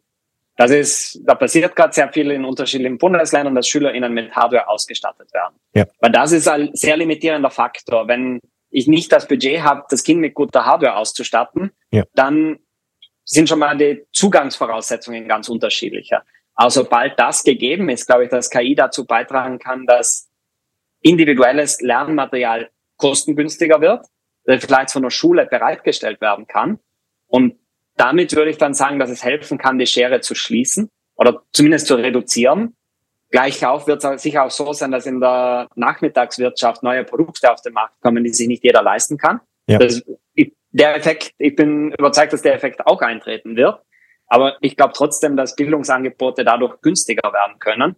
Und dadurch, dass SchülerInnen mehr und mehr mit Endgeräten ausgestattet werden, einfacher zugänglich. Also insofern ähm, vielleicht vermischt sich da jetzt Hoffnung mit, ähm, ja. mischt da äh, Tropfen Hoffnung mit, aber ich glaube, dass das dazu beitragen kann, die Schere kleiner zu machen. Also ich sehe ich sehe das tatsächlich, ich bin ja auch immer positiv optimistisch gestimmt, ich sehe das genauso. Ich glaube, die Grundvoraussetzung ist, dass ähm, Schulen durch Bundesländer ähm, befähigt werden, alle Schülerinnen und Schüler mit der Grundvoraussetzung, sei es der Hardware als teuerste Anschaffung, aber auch gleichzeitig der Software auszustatten.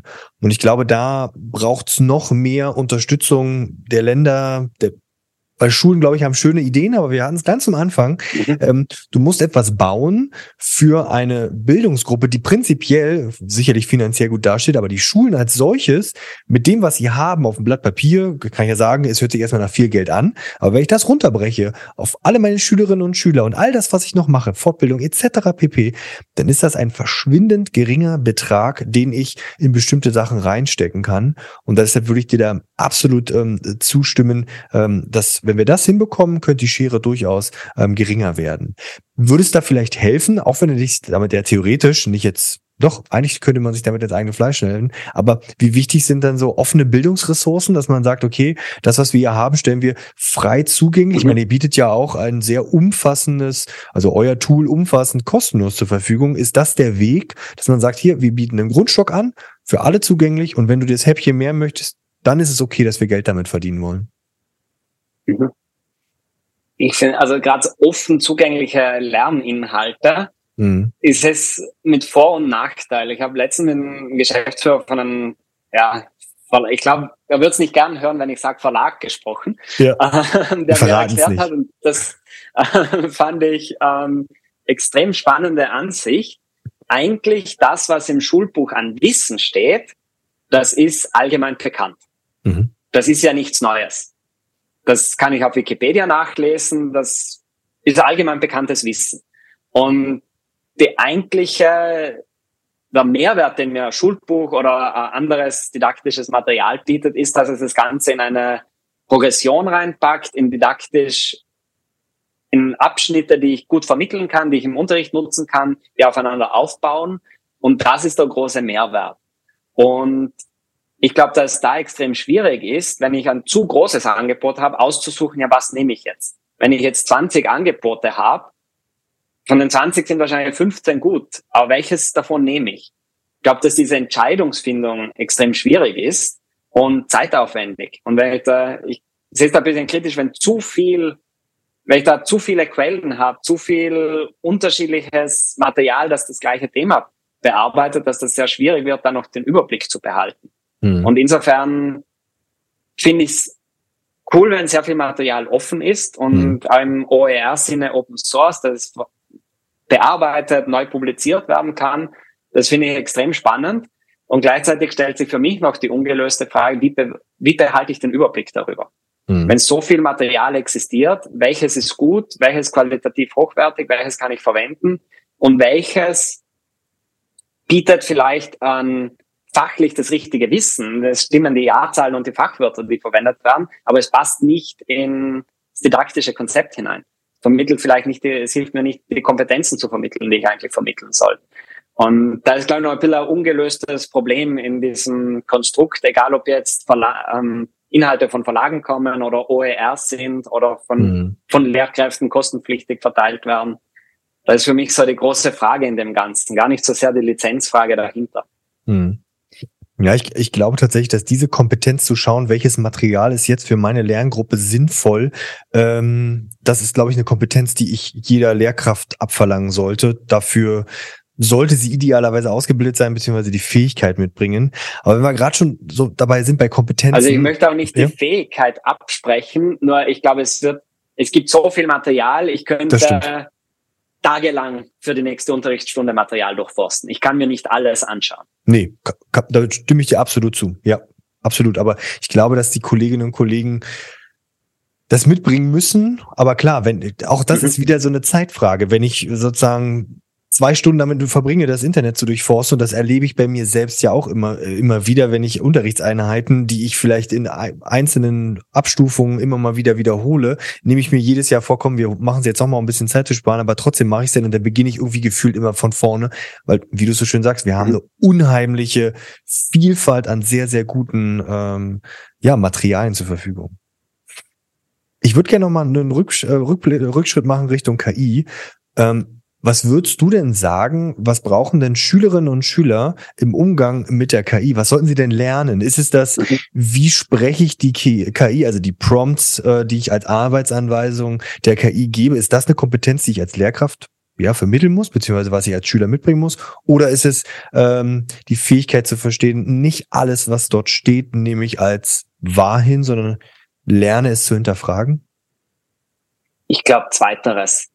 Also das erste, das erste Thema, gute Prompts entwickeln. Ich glaube, das ist was, das kann man in der Schule behandeln. Mhm. Und ich glaube, das wäre auch wieder ein Beispiel, wo wir vorher drüber geredet haben. Es da entsteht gerade so viel Neues. Es wird so viel neues Wissen generiert. Wie schreibe ich gute Prompts? Und das wird sich auch wieder verändern. Mit neuen Sprachmodellen muss ich Prompts vielleicht anders strukturieren. Und vielleicht gibt es dann ein Sprachmodell, das Prompts für verschiedene Sprachmodelle übersetzt. Aber also das ist dann eine Fähigkeit, ja, ich glaube, da gibt's Platz dafür in der Schule und das kann man auch gut in vielen Fächern einbauen. Aber viel, viel wichtiger halte ich das kritische Hinterfragen. Mhm. Mit und ohne KI. Das fängt damit an, wenn ich im Internet, um auf TikTok zurückzukommen, da ein Video sehe, wo mir was versprochen wird. Wie hinterfrage ich, ist das echter Inhalt, ist das authentisch, ist es nicht authentisch? Und ich glaube, das wird durch die aktuellen KI-Lösungen noch viel wichtiger, das zu hinterfragen. Auch wenn ich einen Artikel im Internet lese, ist der von einem Journalisten geschrieben, der das, oder einer Journalistin, die sich tief in dem Thema auskennt, die neutral berichtet. Ist das von einer politisch motivierten, von einem politisch motivierten Journalisten oder Journalistin geschrieben worden? Ist das mhm. von einer KI geschrieben worden? Was möchte mir dieses Medium vermitteln? Das halte ich für eine extrem wichtige Kompetenz, die auch noch viel wichtiger wird in den nächsten Jahren. Hm. Würde ich dir auf jeden Fall ähm, zustimmen. Und gerade am Anfang, ja, die, der berühmte Prompt-Engineer, der jetzt gerade als neuer äh, Jobtitel äh, durch die durchs Internet geistert, das glaube ich, wird sich auch nochmal durchaus verändern. Ich würde gerne so Richtung Abschluss unseres Interviews, bevor wir zu den ähm, äh, Fragen ähm, standardisiert sozusagen kommen. Wie würdest du denn sagen, wie sieht die Schule von morgen aus? Also eine ganz simple Frage zum Schluss. Aber wie sieht für dich die Schule von morgen aus? Mhm. Ich sehe zwei Eckpunkte. Zum einen individualisierter. Die einzelnen SchülerInnen entfalten sich so, wie sie sich entwickeln möchten unter Betreuung der Schule. Also es ist weniger eine Schule, die ident ist für alle. Und das zweite, und vielleicht vermische ich jetzt schon wieder Wunschdenken mit, ähm, wie es wirklich sein wird, aber viel mehr Fokus auf welche Kompetenzen erwerbe ich und weniger Fokus auf welches Wissen habe ich auswendig gelernt und dann böser gesagt am Tag nach der Prüfung wieder vergessen. Hm. Ich glaube, das ist noch ein langer Weg, aber ich glaube, das ist ein Ziel, was wir erreichen müssen. Brauchen wir dafür noch Noten? Wollen die weg? Äh, ich glaube, sie sind also im Moment sicherlich überbewertet.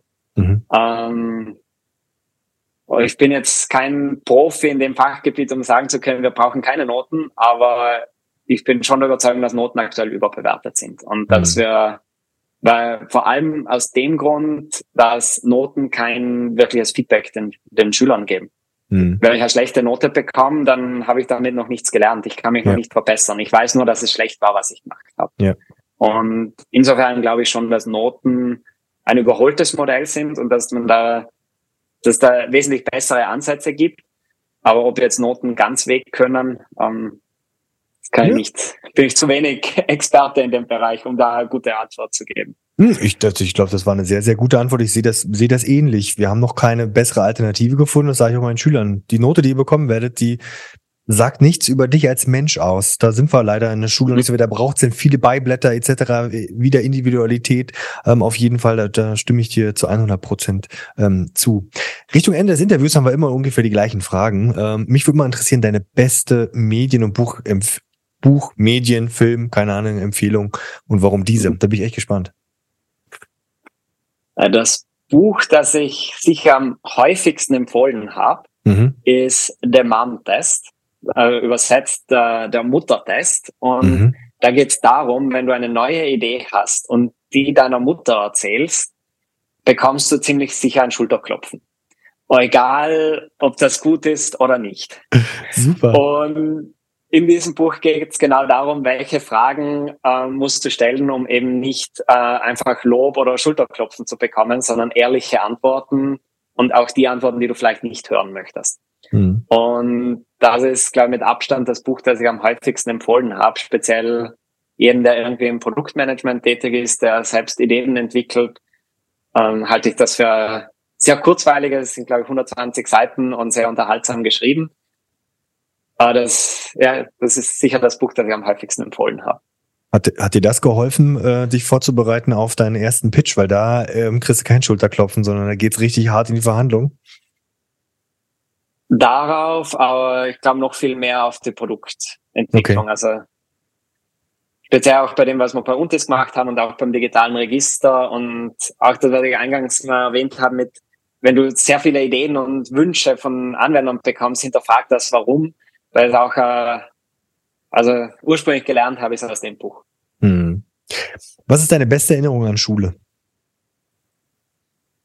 Beste Erinnerung an Schule. Projekt, also alles außerhalb vom Unterricht. Ähm, Projekte, wo wir Neues probieren konnten, wo wir experimentieren wollten, ex experimentieren konnten. Mir ist ein Ding heute eingefallen. Wir hatten, ich weiß nicht mehr, weiß gar nicht mehr, welchen Spaß wir uns als Klasse erlaubt haben, aber als Strafe mussten wir dann am Nachmittag nochmal zur Schule kommen und da ging es gerade um den Umbau der Schule und wir mussten dann alte Landkarten vom Dachgeschoss in den Keller räumen. Und ja, uns haben dann irgendwie eine Menschenreihe gebildet und es gab so einen Spalt im Stiegenhaus, wo wir die Karten runterfallen haben lassen und in jedem Stock ist einer gestanden und hat es so gebremst, damit okay. sie nicht unten aufschlagen. Ja. Und das war so einfach den Nachmittag da zusammen verbringen, nachzudenken, wie könnte man das jetzt lösen? Wir wollen nicht lange bleiben. Wie bringen wir in kürzester Zeit diese Karten in den Keller? Und auch wieder als Klassengemeinschaft. Jeder hat eine wichtige Rolle in dem Ganzen. Ich fand, das war wesentlich lehrreicher als sehr viele Unterrichtsstunden. Ja, mega. Was ein cooles Beispiel und was eine blöde Strafarbeit, die ihr da hattet. Aber ihr habt sie sehr gut gelöst. also, ähm, ein Rat an dein vergangenes oder zukünftiges Ich. Was würdest du den Stefan der Vergangenheit mitgeben und oder ähm, dem Stefan in der Zukunft? Mhm. Dem Stefan der Vergangenheit ähm, gibt deinen Ideen mehr Zeit. Die mhm. werden werden. Okay, sie werden reifen. Sie werden reifen, ja. Okay. Äh, zuletzt hatte ich zwei Schülerinnen, äh, ehemalige Schülerinnen bei mir zu Gast, ja, und die haben eine ganz spannende Frage gestellt. Ähm, was willst du im Alter nicht bereuen? Was will ich im Alter nicht bereuen? Ich glaube, die Welt gesehen zu haben. Also ich möchte noch sehr vieles, sehr vieles erleben, sehr vieles sehen und ich glaube, ich würde es also sehr bereuen, wenn ich im Alter darauf zurückblicke und irgendwie 40 Jahre lang im Bürojob gesessen wäre und 40 Jahre lang das Gleiche gemacht hat. Hm. Na gut, mit einem Teil der USA hast du schon mal gesehen, Teil von Neuseeland hast du schon mal ein bisschen abgehakt. Also von daher ist schon mal eine ganz gute Basis, ja, würde ich sagen. Aber es stimmt. Das ist eine gute Basis, aber ja.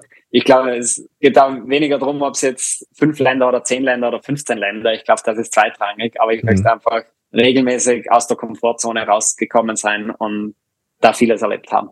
Hm. Eine Frage für den nächsten Gast. Eine Frage für den nächsten Gast. Da muss ich jetzt kreativ werden. Musst du nicht? Nicht das Einfachste. Aber nachdem es bei dir ähm, sehr um Bildung geht, würde ich die Frage stellen, warum, warum ist dir Bildung wichtig? Also ich mhm. interpretiere jetzt einfach mal rein, dass du noch weitere Gäste aus dem Bildungsbereich haben wirst. Äh, ja, aber ist ganz spannend. Der eventuell nächste Gast ist, hat, ähm, hat eine ähnliche Background wie du. Er hat auch eine Firma gegründet. Und ist ganz spannend. Ähm, also von daher, ich teaser noch nicht zu viel, weil es noch nicht ganz äh, fix ist, aber das sollte der nächste sein. Aber warum ist denn Bildung für dich wichtig? Für mich ist es wichtig, weil ich das als das Instrument in unserer Gesellschaft sehe, das alles beeinflussen kann. Wenn ich äh, unmündige Gesellschaft habe, dann können wir theoretisch in einer Diktatur leben und wir kriegen nicht mehr mit, was alles um uns passiert. Und ich glaube, es ist eine großartige Sache, dass wir eine Demokratie geschaffen haben, dass wir Meinungsfreiheit haben, dass jeder sein Leben so leben kann, wie er oder sie es möchte. Und mhm. ich glaube, dafür ist Bildung die Grundvoraussetzung. Das ist ein perfektes Schlusswort. Ich hätte nichts Besseres sagen können zum Schluss. Ich bedanke mich für den sehr intensiven Austausch, für die tollen, vielen inspirierenden Antworten, die du gegeben hast. Und wenn Fragen entstehen, dann einfach mir per Mail zukommen lassen oder in der Kommentarfunktion nutzen oder in den verlinkten Seiten dem Stefan direkt schreiben. Und äh, ich kann wirklich das Produkt nur wärmstens ans Herz legen, das mal auszutesten. Wir werden unten alles in unterschiedlichen äh, Sachen verlinken. Vielen Dank, Stefan, für deine Zeit. Ja, vielen Dank an dich für das spannende Interview und die coolen Fragen.